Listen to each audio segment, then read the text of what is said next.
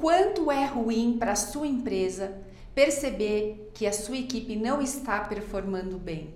Que você contratou colaboradores, que eles se desenvolveram bem até um certo momento, mas chegou uma hora que não estava rolando mais.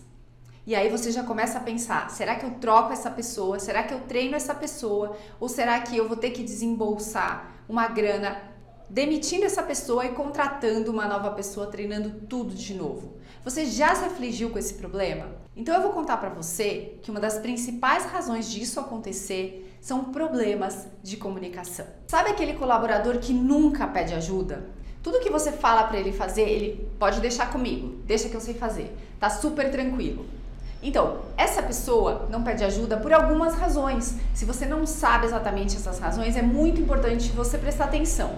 Pode ser que essa pessoa tenha medo de falhar, Pode ser que essa pessoa realmente saiba fazer alguma coisa, ou simplesmente pode ser que essa pessoa tenha medo de perguntar para o gestor dele, porque ele pode entender que ele vai ser julgado e isso não vai ser legal. Então deixa sempre um canal aberto para as pessoas pedirem ajuda. É muito legal quando a gente pode pedir ajuda e é mais legal ainda quando a gente recebe essa ajuda, consegue colocar em prática e se torna uma pessoa melhor, mais produtiva. Então deixa as pessoas pedirem ajuda, deixa esse canal aberto.